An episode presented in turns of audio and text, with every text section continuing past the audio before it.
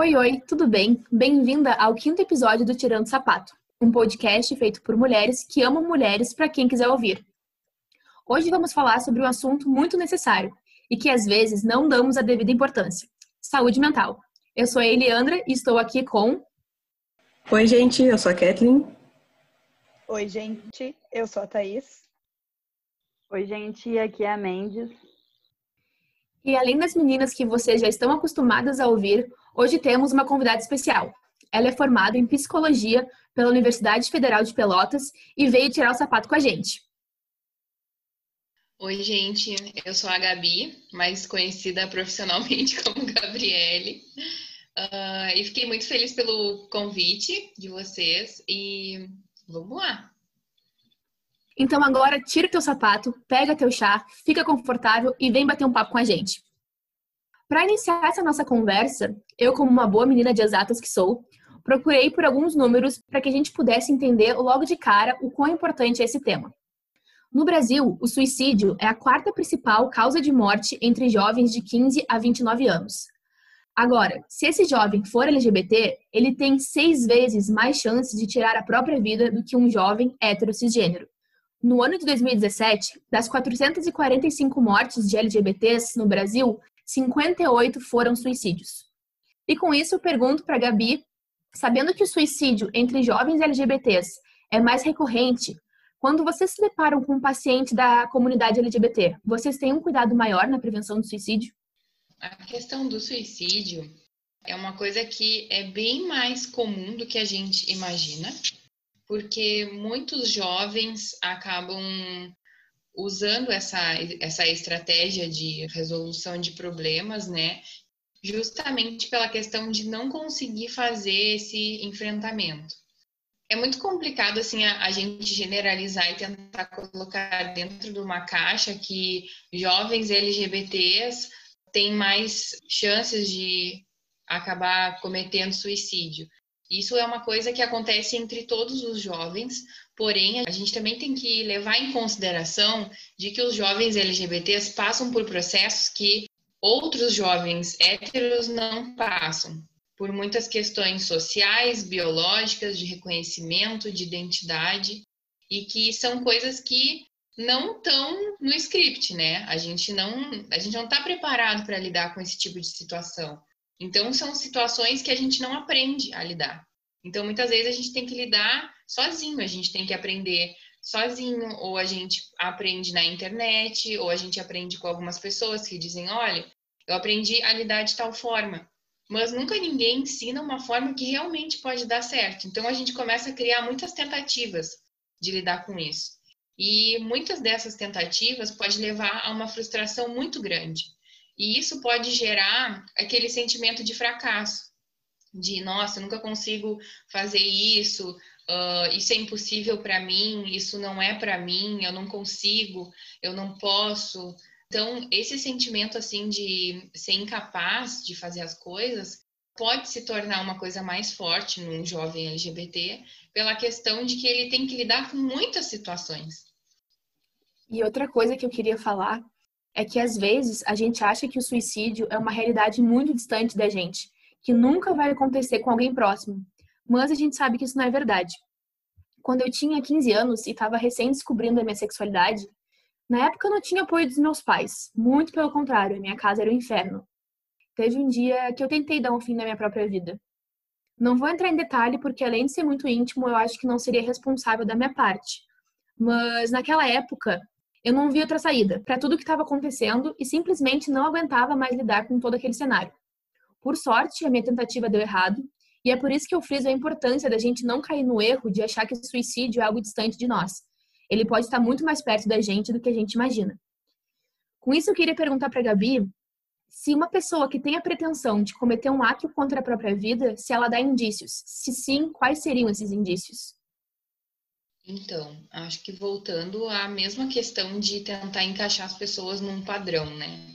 Não existe um padrão de sofrimento.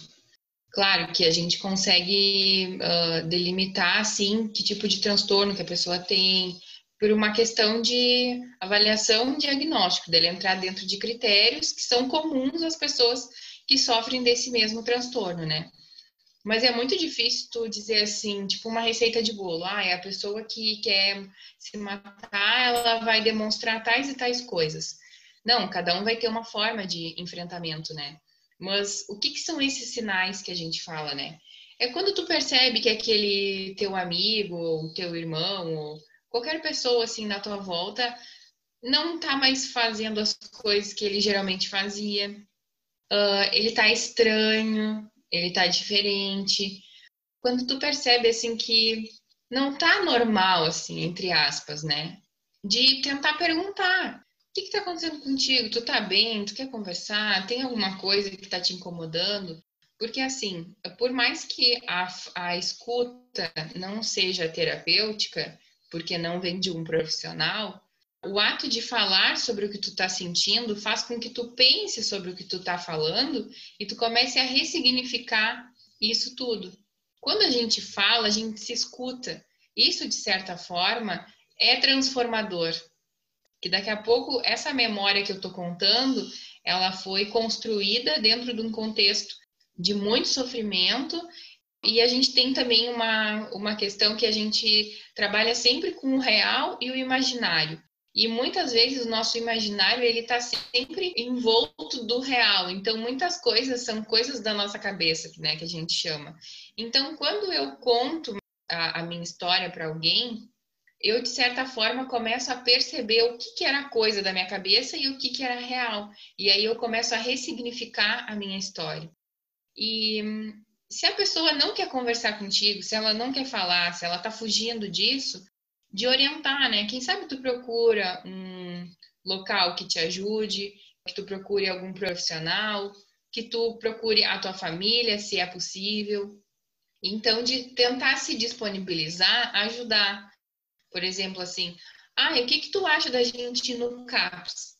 Ah, eu não sei como é que faz. Eu posso te ajudar a descobrir como é que faz para chegar lá, o, o, endereço, né? Tentar se disponibilizar dentro do limite que a pessoa também está querendo que tu ajude. Porque daqui a pouco a gente é muito invasivo nessa tentativa de ajudar e a gente acaba afastando a pessoa e aí sim é que ela fica cada vez mais sozinha nisso, né? Isso que a Gabi falou do processo de fala, para mim é muito importante, porque eu particularmente tenho como a fala algo que me causa muito conforto. E é exatamente isso que a Gabi falou. Quando eu tô com alguma ideia na cabeça, seja de qualquer âmbito, eu preciso falá-la para alguém para essa ideia ganhar ou perder sentido. E isso é muito pelo processo de fala. E realmente, falar para outra pessoa, às vezes eu falo e penso, nossa, mas isso que eu falei não faz o menor sentido. E na minha cabeça fazia todo sentido. Ou o processo inverso, eu, eu verbalizo o que eu estou pensando e aí chego à conclusão que, nossa, isso faz mais sentido agora do que quando estava na minha cabeça. Então é realmente conforme a Gabi falou. Gabi, tu pode contar pra gente e explicar para as nossas ouvintes o que, que é o CAPS, para quem não sabe? Sim, o CAPS é uma unidade de atendimento como se fosse uma UBS, só que numa questão mais social, né? Dentro do CAPS, tu vai passar por um acolhimento, que seria parecido com a triagem de uma UBS, né, de uma unidade básica de saúde. E aí o CAPS vai conseguir te dar esse, esse encaminhamento para questões mais sociais, seja para assistência social, seja para psicologia, seja para psiquiatria. Eles vão conseguir te dar um posicionamento de como lidar com essas questões, né? Porque a gente tem doenças que são físicas, né, biológicas e doenças que são psicológicas. Então a gente tem esse local que é apropriado para lidar com esse tipo de doença. Assim como a UBS é um local que é capacitado para lidar com doenças físicas, biológicas. Mas nada impede também que daqui a pouco tu vá buscar ajuda numa UBS. Qualquer centro de, de atendimento, de porta de entrada, que a gente chama, atendimento primário, ele é qualificado para receber qualquer tipo de demanda, porque ele vai te encaminhar para um local que seja específico para o que tu precisa. Então, assim, se eu não sei aonde eu ir, eu posso ir numa UBS, eu posso ir num hospital, eu posso ir em qualquer local que seja de saúde pública que vão conseguir me referenciar para o local certo que eu tenho que ir. Bom, entrei aqui te fazendo pergunta, queria dizer que é um prazer te receber aqui no nosso podcast. E eu não estou aqui para te facilitar a vida, eu estou aqui para apertar mais um pouquinho o teu sapato. é, a gente ouve, né? A gente vem acompanhando algumas coisas, algumas falas e tudo mais, principalmente do, do, em relação ao Setembro Amarelo. E uma das estratégias que, as, que outros profissionais levantam e tudo mais é a questão da rede, né? Da gente fortalecer a rede, principalmente em termos feministas, né? Pra, é uma estratégia já usada para a questão de violência doméstica, né? Da gente fortalecer a rede em que sentido? Da gente estar tá junto com as pessoas enquanto ela está naquela dificuldade ali, e aí né, essas questões psicológicas seriam uma dessas problemáticas. Mas a gente tem um agravante nesse momento que seria a pandemia, e essa situação de rede, ela acaba acontecendo muito de forma online e não tanto presencialmente, e às vezes isso dificulta até a relação de amizade, não a relação propriamente dita de amizade, mas o contato, a, a proximidade, né, que, que a gente tem com, com as nossas amigas e amigos. Então, eu queria levantar né, esse questionamento para ti. Qual conselho tu, tu poderia dar para as nossas ouvintes, lésbicas, bissexuais, pansexuais que se relacionam com mulheres cis ou trans, nesse momento de pandemia que se encontram, né, na, de certa forma, num momento mais solitário, que estratégia que seria interessante a gente manter ou, ou privilegiar nesse momento? Então, só uma coisa que psicólogo também não dá conselho, ele dá orientação. isso. Dentro do nosso desenvolvimento, a gente tem a parte social também. E a gente está sentindo muita falta de desenvolver a parte social pela questão da gente não conseguir ter contato com as pessoas. E essa, esse sentimento que a gente tem ruim assim disso é exatamente porque ele faz falta de verdade na, na, nossa vida, né? A gente precisa desse contato com as pessoas, a gente precisa de conversar, a gente precisa de muitas coisas, de parte afetiva também, de relacionamento. E o que, que eu tenho conversado com os meus pacientes, principalmente, né? Que não existe um estudo que eu diga assim, olha, segundo o estudo tal, a gente pode pensar em fazer tal estratégia. Não existe isso, porque a gente nunca pensou que ia passar por uma situação que nem a gente está passando. Então, assim, pelo que eu tenho observado e a partir dos recursos que a gente tem hoje, tem funcionado muito na minha experiência essa questão das chamadas de vídeo. É uma forma de tu te aproximar da pessoa de uma forma um pouquinho mais íntima. E uma coisa que tem funcionado também é de daqui a pouco tu não marcar uma hora para conversar com a pessoa. Daqui a pouco no teu dia a dia, assim, que tu tá, sei lá, lavando a louça, tu ligar para para tua amiga, para tua namorada e deixar o celular assim hum, do lado da pia e, e conversando, assim, que a pessoa consiga participar do teu dia a dia, que tu consiga viver as coisas junto com outras pessoas, porque é disso que a gente sente falta. Não é de pegar o celular na hora de dormir e ligar para minha namorada para dar tchau para ela, boa noite. Não, é ela fazer parte da minha rotina que agora ela não está fazendo mais, porque ela não pode vir na minha casa. Eu também não posso sair para ir na casa dela, né? Então, dela participar da hora que eu lavo a louça e geralmente a gente conversava. Então, da gente conseguir preservar esses momentos para fazer com que a pessoa participe da nossa rotina, do nosso dia a dia, né? Então, faz a chamada e sai caminhando pela casa. Ai, agora eu vou organizar umas coisas. É isso, sabe? É conseguir aproximar a pessoa da tua vida. Perfeito. Gabi, eu quero ir um pouco na contramão dos questionamentos das meninas até agora, porque tem uma coisa que vira e mexe eu me pego pensando e inclusive levando para terapia, né? Que eu, enquanto pessoa que sofre de transtorno de ansiedade, que hoje felizmente está controlada, eu tenho uma preocupação bastante elevada quando penso em saúde física, né? E o momento que a gente está vivendo atualmente, mais ainda. E eu me vi bastante preocupada com esse cenário atualmente, porque eu me sinto muito responsável por aqueles que estão próximos a mim, por exemplo, meu pai, que é grupo de risco. E eu fico me analisando muito, com medo de me contaminar, de adoecer ele, que é mais vulnerável, enfim. E por isso eu me isolei bastante, é, fiz tudo o que pude para respeitar ao máximo o isolamento, e mais até do que meus pais ou outras pessoas que eu conheço. E acabei me adaptando realmente ao isolamento social, ao trabalhar em casa, né, ao, ao estar de quarentena. E eu internalizei que era isso que eu deveria fazer e tive, inclusive, dificuldade de compreender que eu não posso forçar outras pessoas ou obrigar outras pessoas a agir de uma ou outra forma, porque eu julgava que isso deveria ser o, o adequado. Mas aí eu pergunto: e quanto às pessoas que, como eu, já se adaptaram ao isolamento e estão com medo de voltar a circular normalmente entre as pessoas no pós-pandemia? Né? Eu tenho sentido que isso vai refletir muito no meu modo de interação como um todo mesmo depois que isso passar. Tu acha que é possível que transtornos psicológicos sejam desenvolvidos por algumas pessoas a partir desse momento que a gente está vivendo? Sim, eu tenho percebido um aumento muito grande na procura por terapia, por exemplo, por terem surgido muitos sintomas, seja de ansiedade, de depressão, síndrome do pânico, são coisas que têm aparecido muito. E por quê? O que, que, é, o que, que é a crise de pânico, por exemplo? É um medo muito excessivo de algo que às vezes eu não sei o que, que é. Não é consciente esse medo, né? Então, isso tem muita relação com o que a gente está vivendo, porque eu tenho medo de algo que eu não vejo. Eu sei que as pessoas morrem, eu sei que as pessoas adoecem, mas eu não consigo ver ele. E isso me assusta muito, porque parece que às vezes eu estou mergulhado nesse vírus e eu não enxergo ele. Então, quando eu não tenho controle da situação, eu fico completamente sem saber o que fazer, né? Então, pode sim desencadear algum, algum transtorno, e a gente chama de gatilho, né? Quando algo faz com que algo aconteça a partir daí. Então, assim, essa situação que a gente está passando pode sim ser um gatilho para tu desenvolver alguma, algum transtorno, né?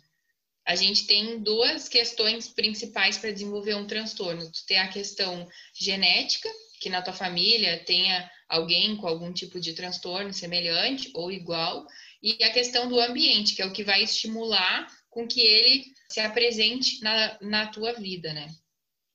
E sobre a adaptação, como é que vai ser quando eu voltar, né? Tudo é um processo. É um processo de aprendizagem e a gente não aprende de um dia para o outro. Isso leva um tempo. Então também é um pouco de ansiedade eu querer que de um dia para o outro eu volte para a empresa onde eu, onde eu trabalhava e dê tudo certo e ok. Não, não vai ser assim. Então, assim, tudo é um processo de aprendizagem. Eu vou aprender de novo como é que é sair de casa, pegar um ônibus e não sentir que, meu Deus, eu vou morrer eu vou conseguir chegar no trabalho, eu vou conseguir sentar na minha mesa, eu vou conseguir tocar nas coisas e vai estar tá ok. E isso é um processo. Então pode levar um tempo, tu pode precisar de uma ajuda para lidar com isso, porque pode se tornar muito assustador. E também uma, uma dica, um conselho é assim, da gente sempre pensar o que, que é real e o que, que eu estou imaginando. Porque às vezes a imaginação aumenta, potencializa aquilo. E aí isso se torna um pouco patológico, né? Então esse, essa imaginação em volta do real pode ser um pouco patológico. Uma coisa que eu acabei lidando na minha terapia, né, com o meu psicólogo, foi que no início, assim, da, da, da na adaptação, né, para com, com isolamento e tudo mais, ele me falou uma coisa que fez muito sentido, assim, que era a questão de lá em janeiro a gente achava que estava tudo garantido e tudo mais, e no fim estamos onde estamos hoje, né, vivendo essa situação de pandemia e tudo. Então, a, a, sensação de incerteza que a gente acabou tendo, né, que a gente acabou tendo que conviver e se adaptar, ela poderia ou não existir lá em janeiro, porque nada é certo nunca. Então, quando as coisas retornarem, né, essa, essa dúvida que a gente tem, a adaptabilidade que a gente vai precisar ter na, na, no retorno das atividades, né, quando as coisas estiverem mais normalizadas, vamos dizer assim, é, vai se dar da mesma forma que, com que a gente teve que se adaptar para o isolamento, né, um pouco. É, a gente vai ter que se adaptar de novo a conviver com pessoas, e, enfim, a entender esses limites e, e, e, e, começar a se despreocupar e naturalmente normalizar de novo esse contato, assim, pelo menos eu vejo dessa forma. O que, que vocês acham, Gurias? Uma coisa que eu tenho pensado muito é a gente viver um dia de cada vez, né? Pelo menos funciona muito para mim. Porque eu acho que se lá em março alguém me falasse que a gente ia ficar em quarentena até setembro, eu estaria completamente surtada. Mas bom, eu fui vivendo um dia de cada vez e estou aqui até hoje. Não tivemos grandes surtos, a não ser surto leves e tênis, mas nada muito grandioso assim.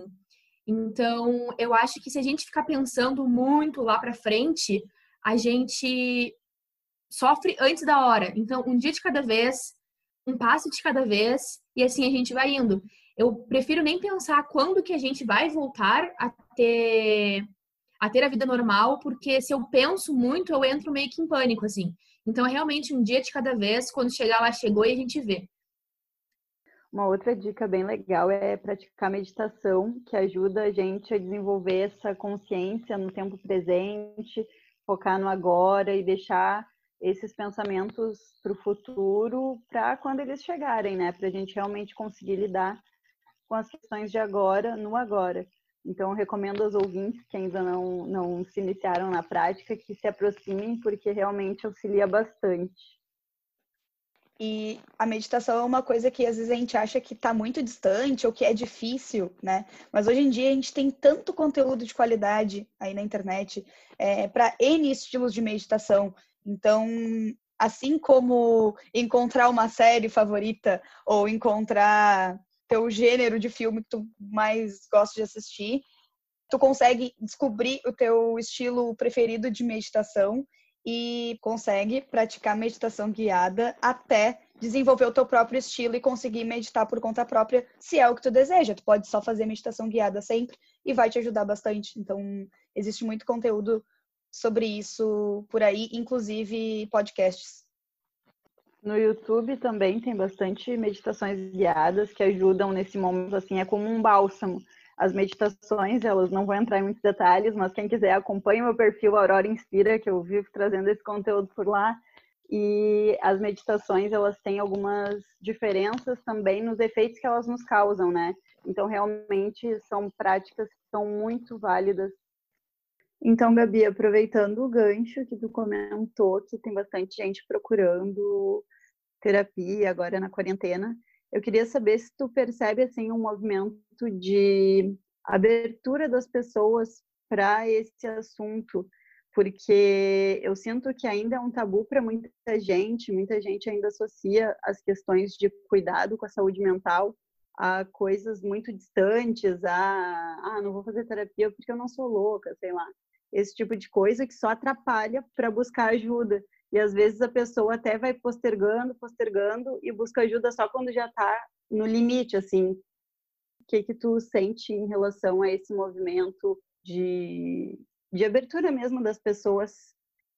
Então, exatamente isso que tu falou tem acontecido muito. As pessoas esperaram chegar no limite. E esse limite foi possível chegar próximo dele por causa de tudo que a gente está passando, né?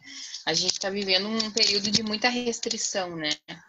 Restrição social, restrição profissional, restrição familiar, restrição de muitas formas, né? Então, de certa forma, a gente buscava uma fuga dos nossos problemas nessas nossas relações, né? Seja de trabalho, de amizade, família, né? E quando a gente começa a, viver esse período de restrições, a gente começa a não ter mais para onde fugir. E aí a gente tem duas alternativas de lidar com o problema, né? Ou a gente luta ou a gente foge. A gente fugiu por muito tempo e agora tu vai ter que lutar. Na verdade, as pessoas estão procurando mais terapia porque elas não estão tendo escolha. Elas vão ter que lutar contra isso porque é uma situação muito sufocante, né? Porque quando a gente uh, se percebe sozinho, a gente começa a entender que se a gente não fizer por nós, ninguém vai fazer, né? Então, se eu não começar a mudar essa situação que eu vivo, a tendência é ficar cada vez pior. E as pessoas estão percebendo que está piorando bastante. Então, a lógica é as pessoas estão procurando mais terapia porque elas não estão aguentando mais lidar com a situação, porque não tem como fugir.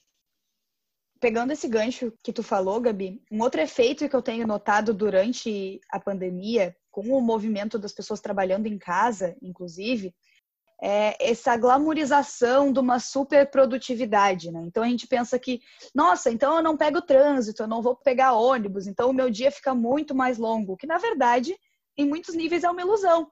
A gente até pode ter algumas algumas alterações na nossa rotina que fazem com que o nosso dia pareça um pouco mais longo, mas não quer dizer que a gente vá ter a oportunidade de ser muito mais produtivo, né? Só porque a gente está trabalhando de casa, por exemplo.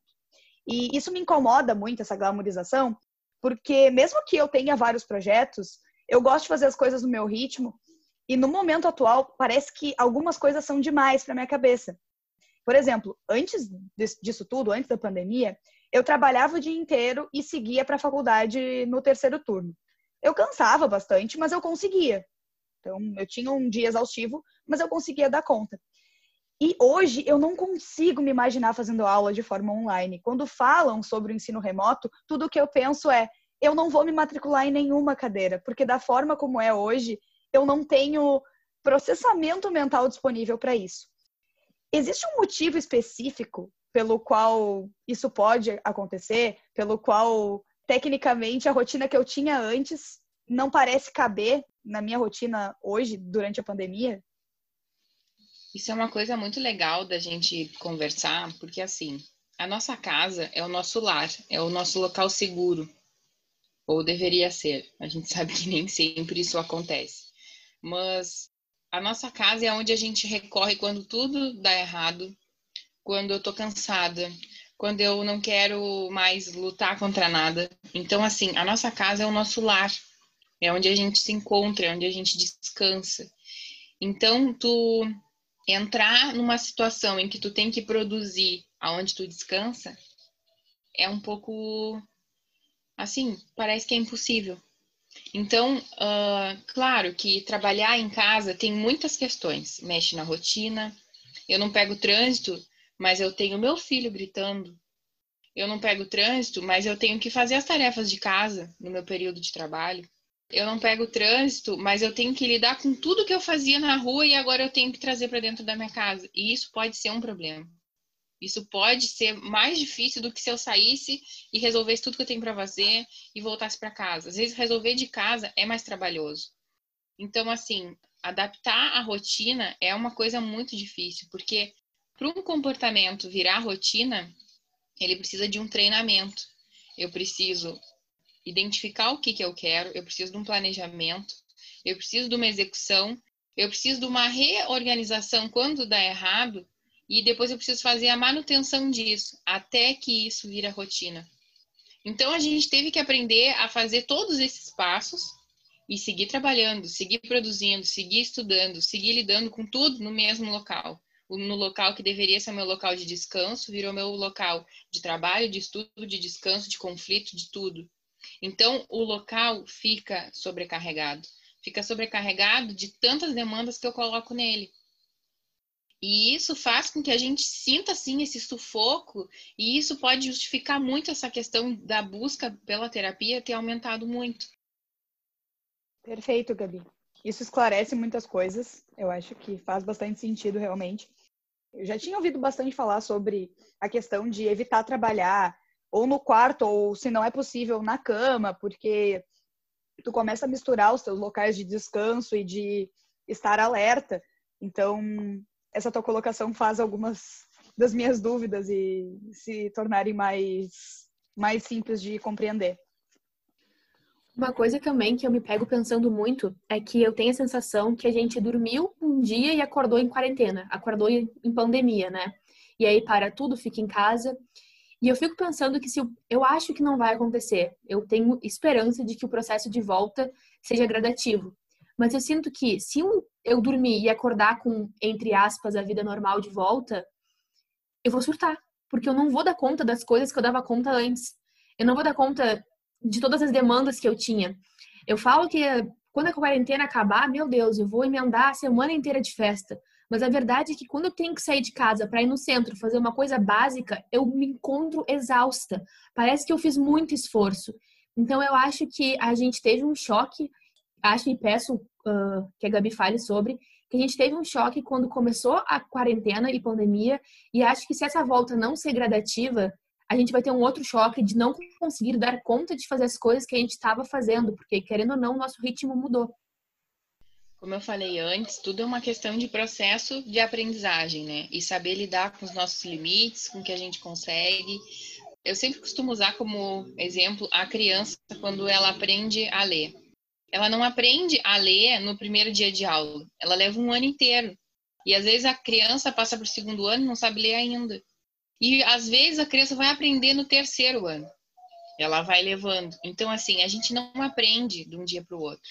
E assim como a gente aprendeu a lidar com a quarentena, a gente vai ter que aprender a lidar com as tarefas quando voltarem também.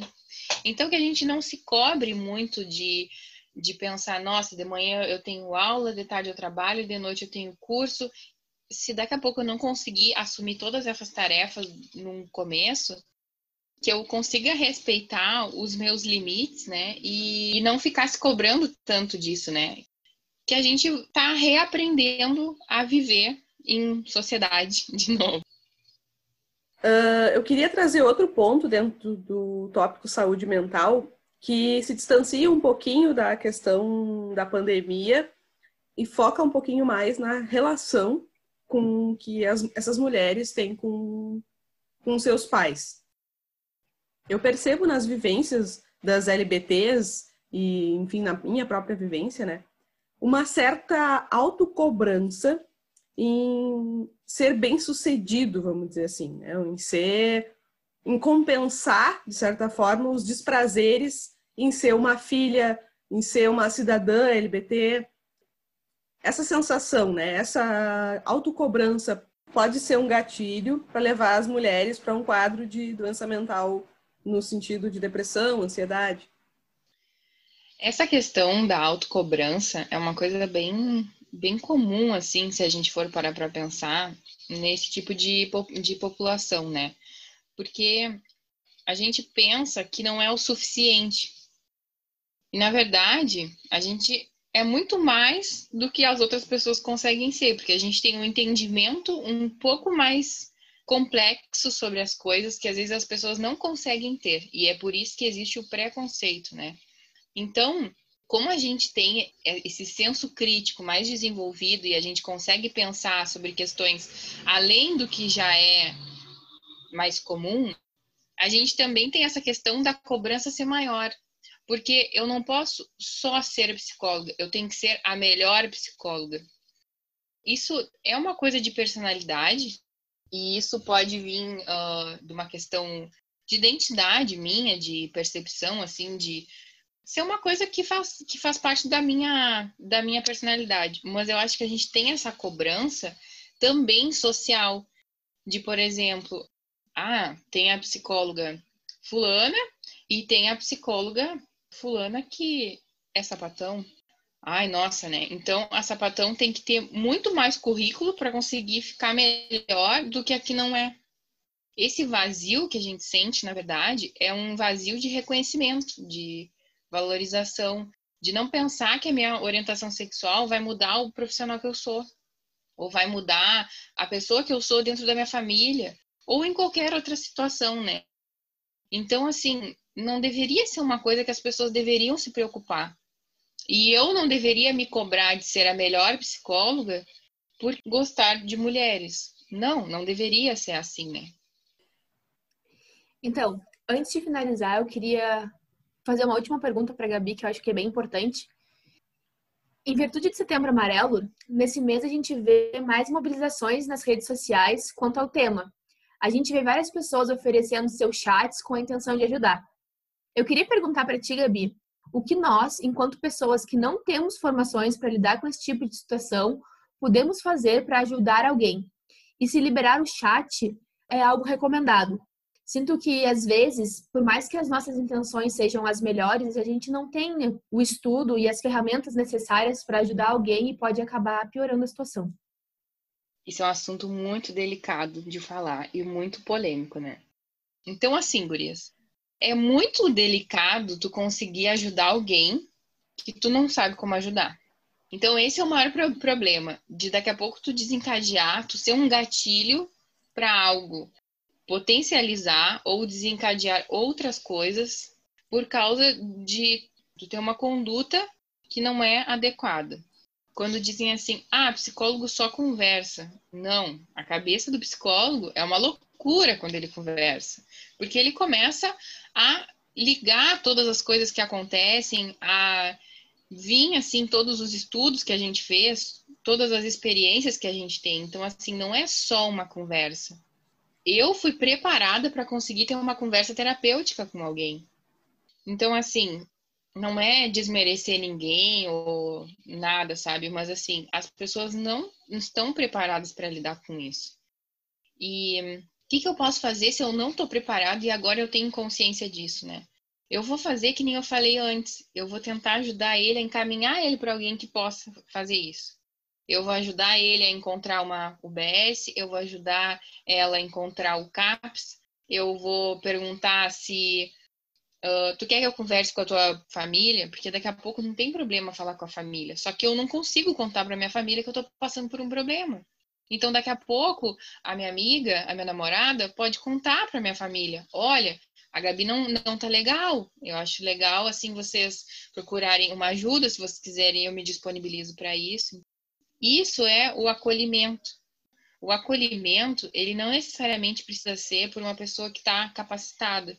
Porque o acolhimento é tu acolher a pessoa, né? Tu conseguir orientar a partir do que tu pode e tu não tentar resolver o problema. O acolhimento é tu é tu dar um abraço, é tu escutar o que a pessoa tem para falar e dizer assim, bom, acho que tu precisa de ajuda e a gente pode procurar isso junto.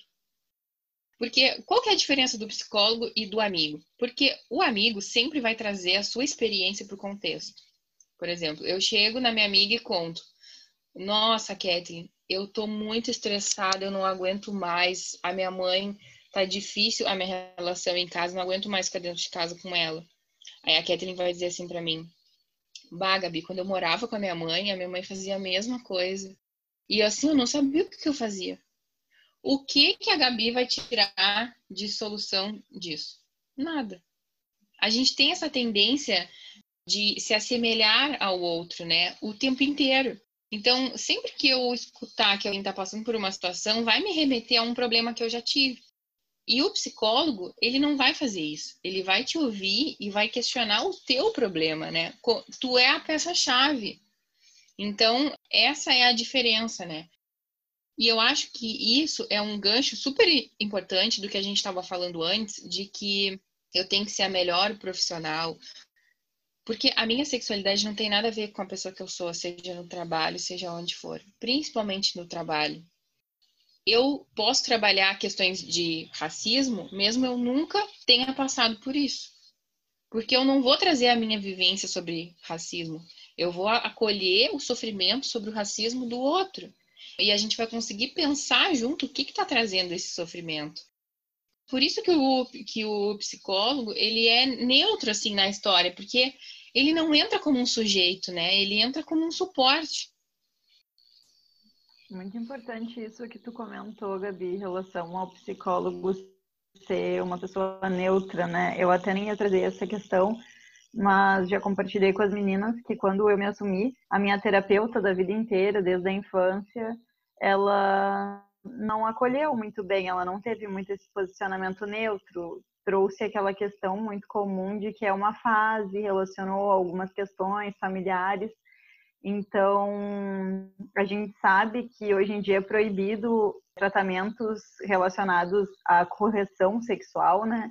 Que seriam a cura gay, mas que nem todos os profissionais eles têm essa clareza realmente de que é importante que não se trate a homossexualidade como uma doença ou como uma fase.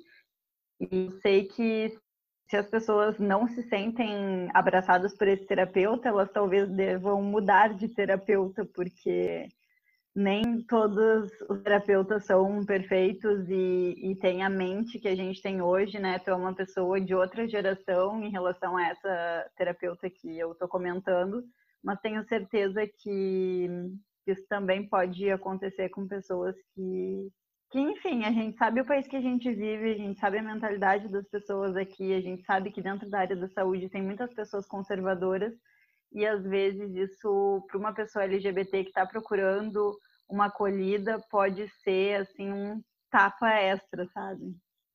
Sobre isso que tu falou uh, do psicólogo ser neutro, na verdade, isso está se quebrando um pouco, né? Porque a gente acredita que o psicólogo ele não tem que ser neutro. Ele tem que sim se posicionar frente às, às situações, né? Por exemplo, como essa, né? Como é que eu não vou me posicionar frente a uma profissional que não está lidando de forma ética com a questão da cura gay? Eu tenho que me posicionar eticamente eu tenho que me posicionar. Então, o psicólogo ele nunca vai ser neutro. Ele não vai trazer a sua vivência para a história do paciente, mas ele não vai ser neutro de um contexto profissional. Ele precisa desse posicionamento. A gente, como profissional e como questão ética, a gente tem que se posicionar à frente a abuso, frente à violação de direitos humanos. Chegamos ao final do nosso quinto episódio. Queríamos agradecer a Gabi por aceitar o nosso convite. E se tu ouviu até aqui, o nosso muito obrigado. É sempre um prazer tirar o sapato contigo. Mas me conta, curtiu esse podcast feito por mulheres que amam mulheres? Se sim, nos acompanhe que toda quarta-feira será lançado um novo episódio. Aproveita e segue a gente no Instagram para ficar por dentro de todas as novidades. Nosso perfil é tirando sapato. Fica atento nos spoilers para a próxima quarta-feira e até lá!